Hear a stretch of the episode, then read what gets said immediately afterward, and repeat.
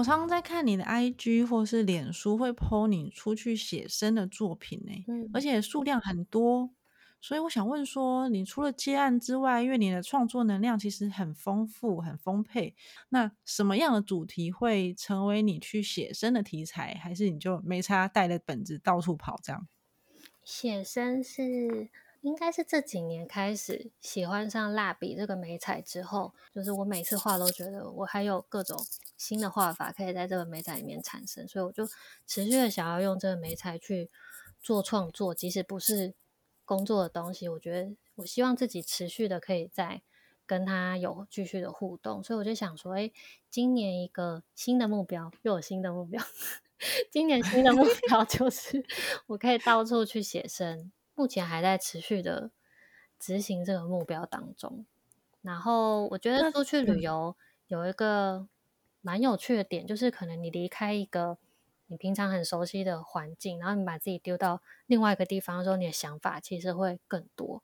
不管是想要画画，或是想要写字的那个心情，都那个欲望都会很强烈。我其实当初去旅游跟写生的时候，其实并没有想说我要跟大家讲我现在在干嘛。可是我去到那个地方的时候，我就开始突然很想要写字，所以那时候才又一边旅行，有一边就 po 文。比如说我昨天呃有什么样的感觉啊，那我就会把它 po 在 IG 上面。那你是会写手账的人吗？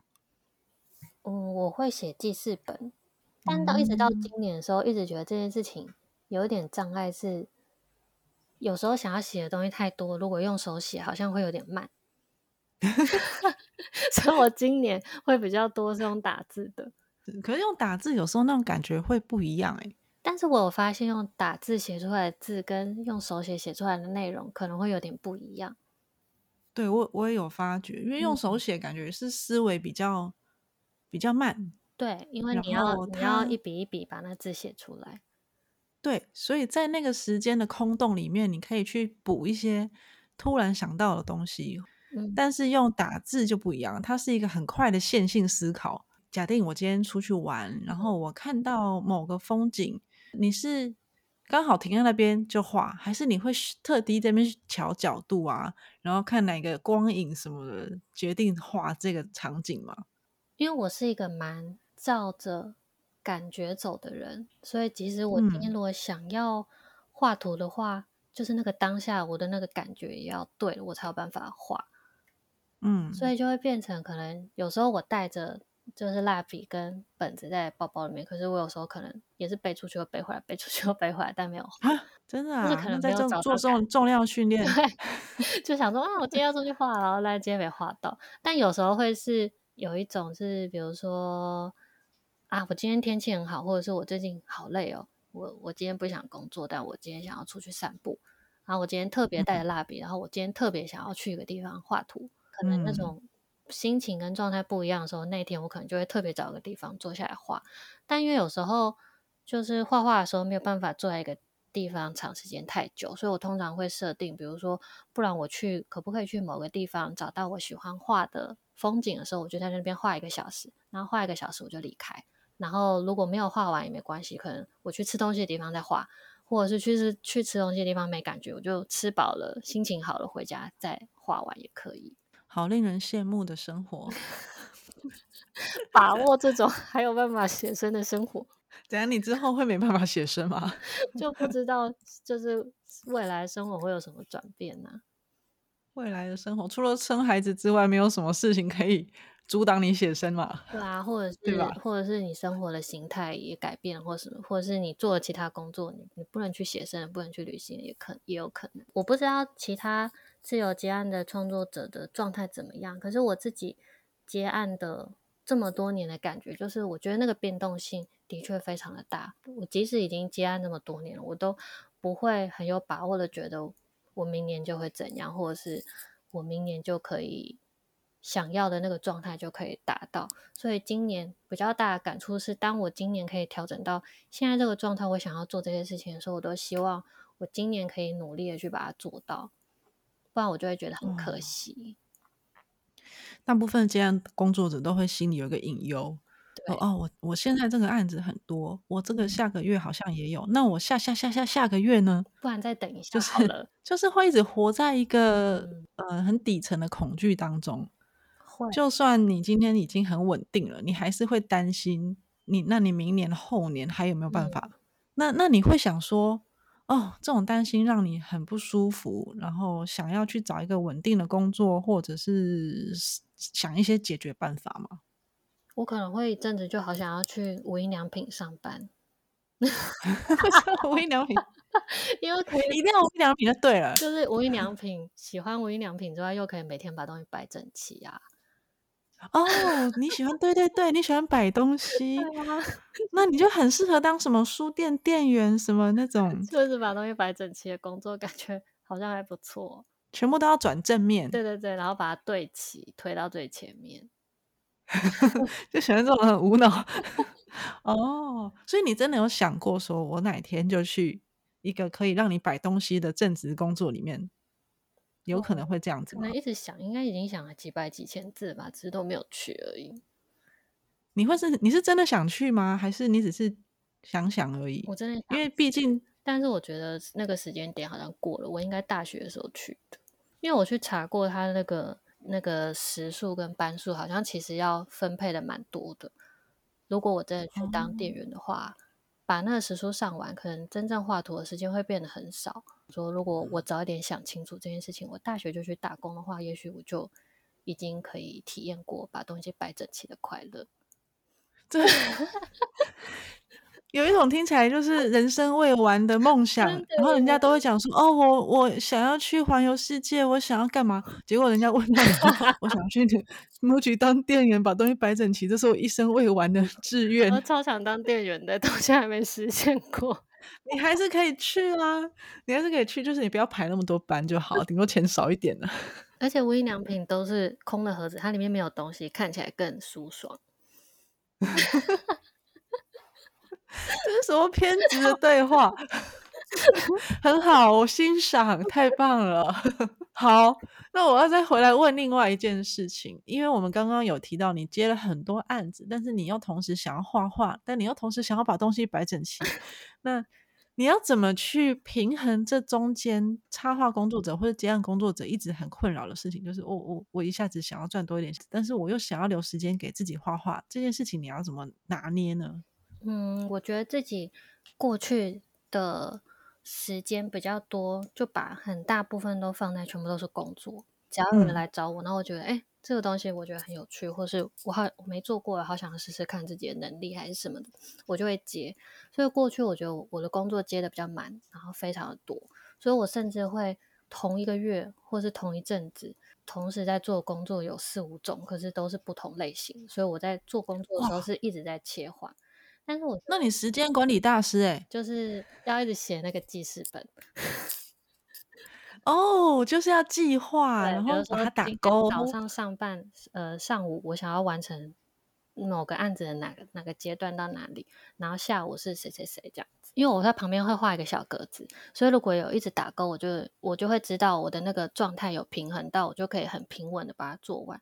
但如果我一直画下你还自己画格子打勾，对，如果一直画斜线画太多，你就知道说哦，现在这个排的方法不行。但是我觉得我过去可能结案比较密集的是，很想要工作，或者是很想要试试看自己可以做到什么样的事情，所以把自己挤得很满。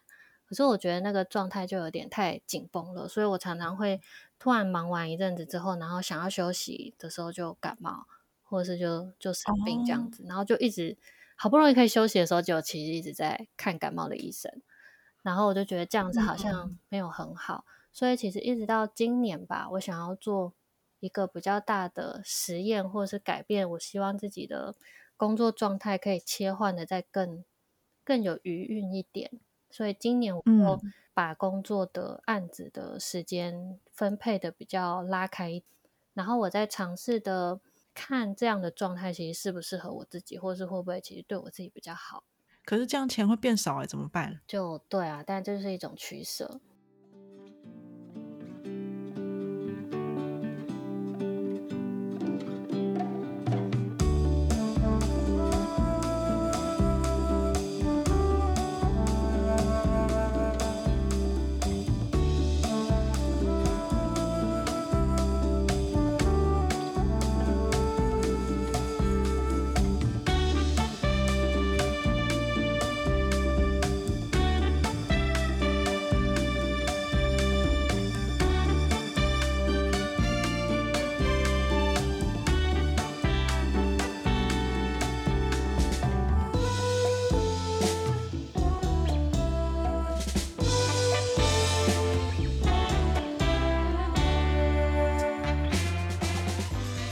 我们在呃黑龙画布的第四十二集和第四十三集当中呢，我们有请到小齐张小齐来跟我们介绍布隆纳台湾队的出访经验。如果还没有听过的朋友，可以去点下来听听，其实蛮精彩的哈。那在同行的队伍当中呢，晶晶也是参展的插画家之一。那我们接下来就要来问一下晶晶，她那时候去布隆纳的一些经验，还有有趣的事情。因为波隆纳其实它有非常非常多的呃工作坊，然后它当然有你们那一届的颁奖典礼，还有很多可能呃有插画加强那些东西嘛。那在去之前呢，其实大家都会去准备一些想要推销自己的东西，或是去上网报名一些呃像工作坊的事情。去之前你有做哪一些准备吗？其实我去之前。没有什么时间准备，我知道，因为你在你在 改那本书，有礼貌的鬼啊！对对对，吼，对啊，所以其实我那时候超慌张，我想说完蛋了，我真的是没有什么时间准备，所以至少要做一点东西，所以我那时候就很快间做了新的名片吧，然后丢给了那个印务大哥，请他帮我，请他帮我发那个印刷，然后我就继续一直赶稿，然后一直一直赶稿到。出国前几天才把那个书做完，然后我才在出国前几天用非常短时间做了一本很小的我自己作品的小册子，然后拿去品墨两行印了几本，然后就出发。哎，那你动作很快，那就是因为为了又要做那些小东西，然后又没日没夜。哦，好哦，那你有上网预约什么他们的工作坊吗？可是那时候其实他有一些工作坊的。好像时间也不太一样，所以其实那时候因为没有去过，所以完全不知道那个状态会是什么。而且那个报名被抢的很快，所以我就只是把那个网站点开，然后直接按那个网站翻译之后就开始划，看那个标题。如果是觉得我自己有兴趣或者内容兴趣，就就先按。所以其实我我按了好几个，好像有一些也没有成功。我记得我最后好像有报名两个吧。然后有一个我还因为迷路，然后最后没有参加到，因为我是 我是一个超容易迷路的，所以我那时候好像走去会场的时候，我转我好像不知道是右转还是左转，转错方向，然后就一直走就走到，因为他他通常那个会场是在一个很长的会场的底部，可是我一转错弯之后，我就在另外一边的底部，然后当我走回去的时候，然后那个人就说：“哦，你超过时间了，所以你就不能参加。”啊，好可惜哦。对啊，所以我那时候第一天其实。我只有参加到一场，因为另外一场我就迟到了。这样，那那一场是你参加到那一场是什么东西？那那场是做那个主视觉，只是演讲。你们有做东西吗？有，呃，他们那时候主视觉好像每一年都会包给一个，应该是设计公司吧。主办单位好像会从每一年的那个大奖的插画家里面选出一个人，跟这个设计公司的人合作，然后他就分享了过去几年他们合作的。插画家，然后讨论啊，然后怎么样讨论，然后把这个视觉做出来，然后怎么样把它应用在后面的整整套 CI 上面。然后后面的工作坊就是他就出了一个小小的题目，然后还有一张作业纸，让大家现场很即兴的创作，去把一个主主要的视觉图跟搭配它的其他小图的概念做出来。然后因为那时候我其实也不知道去那边会做什么，所以那时候带了。我平常最会用的就是色纸、蜡笔、色铅笔，就大概这三个东西就带去。然后是那个神秘的盒子，对，神秘的盒子。然后就去的时候发现，哇，好像会很忙哎，然后又不知道怎么样做比较快，然后比较快，然后就打开了那个神秘盒子，用色纸撕，想说比较快。因为毕竟你们是台湾代表队嘛，台湾馆本身有帮你们办什么活动吗？那时候就是同行那一次一起出去的插画家，台湾馆有办一个签会的活动。嗯，然后它就有点像是在台湾馆的呃前面，然后放台湾馆的小广场前面放了一个长长的桌子，然后就插画家就这样坐一排，嗯，然后他帮每一个人就是从自己的作品里面选出一张图，然后印成了比较大尺寸的库卡。然后背面呃背面是白色的，然后有一些字，然后大家就是签在那个库卡上面，所以只要经过的人想要拥有我们的签名的话，他就可以直接来跟我们索取，那我们就在现场一直签名，很像在上班，很像一群插画家在上班，还蛮有生产线的感觉，对，就是 一排人，然后坐在那边，然后一直签名，然后大家很忙，然后就一直拿各种笔，然后一直在写东西。哦，那现场人多吗？其实还蛮多的。然后因为它是一个活动嘛，就是你就很像摆摊，所以你就坐在那边，会场就有很多人来来去去，所以走过去的人就会问说这是什么啊，或者什么的，在在做什么事情。然后那个台湾馆那边的工作人员也会跟大家介绍还是什么，然后就会有人一直来索取签名。前阵子访问连恩，他是去今年的，然后好像今年也是有差不多这样子的活动。对，那看来是台湾馆的套路。那你那一届你看的那一届的布隆纳的插画展，你的感觉怎么样？我觉得很丰富诶，因为虽然好像是因为疫情的关系，他们有说好像展场的规模跟数量的确比以往小很多。对，但是因为因为我去行程前，我不是都没有时间准备嘛，我最后只有在前一晚的时候上他的官网，然后他好像有列出那个什么参展的出版社的，可能是 A 到 Z 的。排排的字嘛，还是什么的，我就把它全部用翻译机，然后把它弄，就是 print 下来之后看那个名字。然后那时候，因为我就翻家里一些国外出版社，我有买的那些出版社的名字去查，我发现他们都没有参展，所以我觉得有可能是因为疫情吧，所以有 有应该有蛮多出版社还是有疑虑还是什么，或是不适合，所以他们并没有参展，或者想说，不然就不要压力那么大好了，去去到那边看可以看到什么。嗯，然后到那边之后，我也才发现说，其实你当初在嗯网络上面查那些地图啊跟名字，其实去那边是对不起来的。因为我觉得那个那么大的展览资讯那么庞大，他们一定是在到最后都应该都还是在修正的状态，所以就连现场你拿到的那个册子上面的那个出版社。的地图上面的名字跟你走到的地方的位置是不一样，会不会其实你已经迷路了？它应该是不一样的。我之后对了一下，想说其实那地图是除了主要的展场，就是他们不是主要官方会办好几个不同的展区，其实除了那个展区跟贩卖部是对的，其他的出版社的位置好像都有一点跟动哦。所以我就觉得，哎，其实好像其实就直接去现场看，应该是最直接的。那你看完整个展览，你就你有什么感觉吗？会觉得说，哦，自己好渺小，或是你参加这样子的展览很新鲜啊，或什么样的？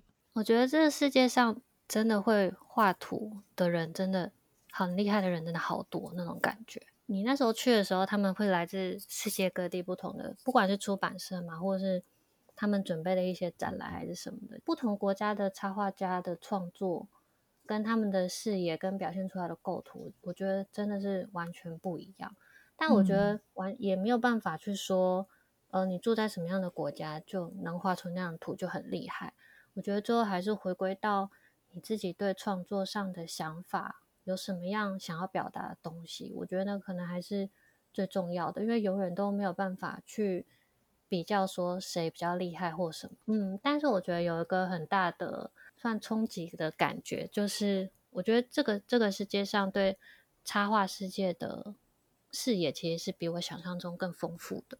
在那个展场里面看到的感觉，除了博隆纳本身的展览之外呢，你有去它周边的其他地方看其他展览吗？哦，有。我们那时候就从那个住的旅馆附近，然后就有去查，因为我地理也不是很好，所以我不确定。波隆纳到底多大？所以我当初其实去的之前在查的时候都不确定自己到底查到了那个地方到底。哎，等一下，不是有手机吗？可是因为我很容易迷路啊，所以我不确定我自己到底会不会到那个地方。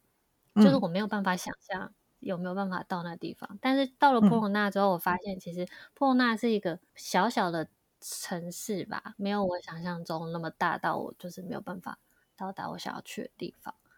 对，所以那时候就查了当时那个小镇上的几个，像那有一个美术馆，有去看莫兰迪的展览。因为我那时候就在画轮廓日常嘛，我就很喜欢画看静物的东西。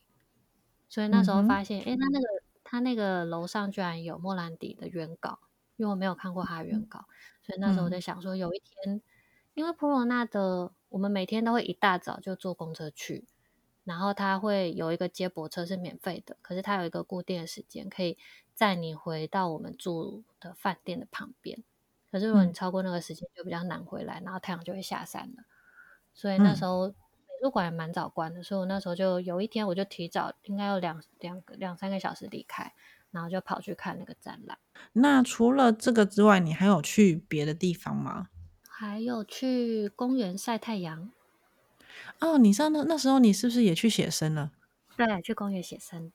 哦，我记得我那时候行前记者会的时候，好像有人问我说：“诶，如果你去普罗纳，你有没有想特别想做的事情？”我记得我那时候回答他是：“我想要晒太阳写生。”然后，然后对方还说：“哈，晒太阳写生？”那你达成了，感觉怎么样？我觉得有可能是那边的空气、空气或者是那个光线本身的颜色。反射出来的就跟台湾的不一样，所以你在那边看到的风景的颜色跟光线的感觉，我觉得就跟台湾不一样。可是写生的魅力就在于，你只要到了一个你其实完全不熟悉的地方，你看着眼前的东西把它画出来的时候，自然会启发你非常多的想法。这件事情是你完全不用害怕，你会没有办法启发这些东西。记得有一天，我们就跟伊文还有小琪，我们三个就去公园写生，好浪漫的行程哦。因为每天都在那个书展走路，走太多了，每天都走超过两万步，所以走到最后两天快回台湾的时候，其实我脚非常痛，我已经有点走不动，所以我最后两天就去晒太阳。假日的时候，其实那边好像有很多活动吧，然后还有那种演奏音乐的人，然后我们就坐在那边听音乐，然后晒太阳。好，那我要问一下你对比赛的心态。呃，你是第一次入围波隆纳波隆纳嘛？对不对？对。对，那我想问，就是你入围之后跟入围之前，你的生活有什么不一样吗？没有说到太剧烈的转变。那在接案方面呢？接案应该也没有太大的影响，但我觉得的确得奖会让更多人可以认识你的作品跟你这个人，嗯，然后跟大家对你的不同的想法吧。对啊，然后我觉得对我自己的心态也有比较大的改变，因为我觉得过去，呃，我也有投过好几年，其实也都没有得奖，所以中间其实我停过三年，我都没有去投这个比赛。然后那时候我只是觉得说，好像我觉得我应该得不到这个奖项，然后我也觉得自己好像是不是没有做出比较能代表我自己的图的作品吧。所以那时候我就想说，哎，或许如果有一天我真的做出了一个作品，我觉得真的可以。很代表我自己的话，我再去投。所以其实我是办完轮廓日常个展之后的那个状态的时候，我才觉得，不然我那一年把那个图拿去偷偷看，嗯，对，然后才获得这个奖项。因为大多的人应该投的比赛的的那个图都是可能是从某一本书里面挑五张出来，可是我的就不是，我是从我自己创作的展览里面挑五张变成一个系列去投比赛，所以它本身就不是一个。被设定好故事性的插图的图像，嗯，其实未必啦。有一些插画家，他也是为了比赛先画个五张，然后上了之后再把它变成一个故事。因为因为你得奖之后，大家就会问你说：“这是一这是一个绘本吗？在上面想要出或什么？”那我就会说：“哦，它它并不是一个从一个绘本出来或什么。”但是我觉得对我自己来说，能用轮廓日常得奖，比起是用工作里那一年工作里面挑图。出来去得奖，我觉得我会更想用轮廓日常得奖吧。对我当然了，当然了，因为那时候想要创作这系列心情版，就是想要突破自己，抛开过去以前大家对我画画的那种感觉。所以我觉得，如果能用这个作品得奖，对我来说，诶，我觉得应该是算是肯定我自己看待事情新的角度是有可能性的这件事情。这对你来说应该是一个非常大的肯定，诶。因为你的创作的出发点就跟平常不太一样，那等于是这个奖项肯定了你对你自己的认识跟你新的突破。你那时候发现自己得奖的时候，当下的心情怎么样？我其实有点不确定，那是不是我？我还问我朋友说：“哎，你觉得这是我吗？” 只以为只是同名同姓，对不对？啊应该。不可能吧？然后我我就我朋友说，我我帮你看，我帮你看，然后他就说是啊，应该是吧，应该没有是跟你一样是叫陈怡金的人吧，还是什么的？因为那时候可能觉得得到 Pro 那是最想要做的一件事情的那种，突然得到的那种感觉，就是人生又完成了一件事情。而且我记得我突然想起一件事情，就是我以前大学的时候查过 Pro 那投件还是什么，然后网络上就有一篇文章说投 Pro 那插画奖的人。必须是三十五岁以前的人才能投，所以其实我这十年以来一直都觉得我人生如果在 三十五岁前没得奖，我就没机会了。是不是那个人英文不太好？那可能是。可能是有一个这个错误的讯息流传到了网络上，可是我刚好看到那个文章，所以我就一直以为这个奖项其实是三十五岁的人哦之前的人才能投的，所以我那时候自己的想法是，至少我看我三十五岁前可不可以拿到这个奖项。哦，他讲的应该是那个 S M 大奖啦，应该是 S M 大奖。对啦，对，你要投蹦，那这辈子都可以投啦，投投到进棺材前都还可以投啦。就一直到 得奖那年才发现了这个 bug。好，那我想问一下，你对于比赛的心态，你觉得你是怎么看待比赛的？我觉得没有一个标准，因为其实波罗纳的评审每一年也都不同人，然后我觉得每一年大家对于美感啊，或者是题材，我觉得一定不同的人讨论，一定都会有不同结果。但是我觉得还是回归到自己本身，你你想要创作的那个方向是什么，然后你想要突破是什么。然后每一年波罗那它不是都有规定说，呃，投件比赛的插画都是要当年最新的创作，而不是拿过去的创作来重复的投件这件事情。我觉得他们想要规定的这个细项的原因，我觉得有很大的原因，应该是他也希望每一年的插画家对自己的。想法跟技法上应该都有更新的突破，然后以最新的状态来投建这个比赛，它可以促进整个国际大家对于插画的那个竞争力可以更强吧。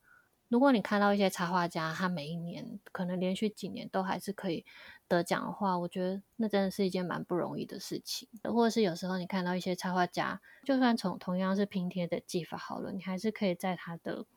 今年新的作品里面，好像又看到他新的想法这件事情，我就觉得真的是蛮惊喜的。但是刚刚你说不能拿作品重复作品投这件事情，我觉得大家都没有乖乖遵守。哦，真的吗？我这我倒是没想谁会知道呢？我是很认真遵 守了。你好乖，我是完全没想到会有人做这件事。哦，是这样吗？你看，你说你评审不一样，那如果评审这这一届没有选你，下一届他搞不好觉得你的不错啊，这很难讲吧？他不会去翻资料库，怎么可能这么多三千多张，而且不可能翻过去，因为如果他是之前实体投件的话，他就寄回去啊。好，我现在教大家一个 bug，大家还是好好的做创作哈，每一年还是有新作品给，对啊，给自己一个挑战也是不错。平常你除了画画之外，你有什么休闲娱乐吗？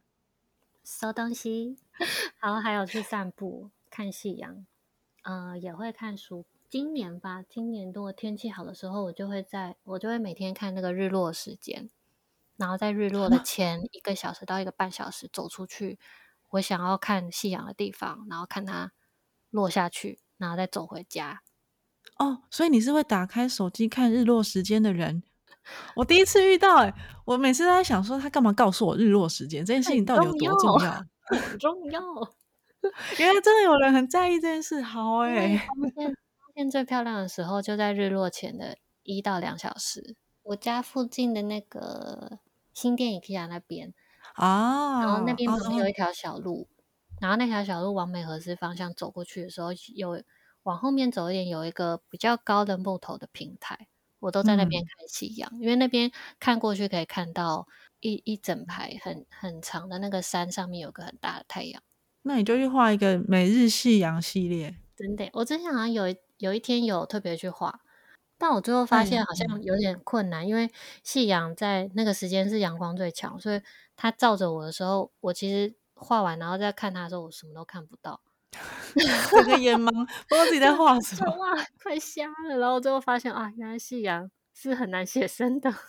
但我觉得，如果你每天都会做这件事情的话，不管是拍照或者回家再画，就变成一个行为艺术啊。每年每天的几点几分的日落，然后变成一系列这样。哎，出一个画册也很好看。就先用拍照的吧，然后回家再画。对，不然眼瞎，突然真的是看不到前面。哇，哎，那你平常也会去爬山或什么的吗？看可不可以遇到带我去爬山的朋友。哦，因为你怕迷路。对。但我是今年有去南方澳旅行嘛，然后就跟南方澳的那个旅店的其中一个店员变成了好朋友，所以我们太棒了，就有一起去旅行。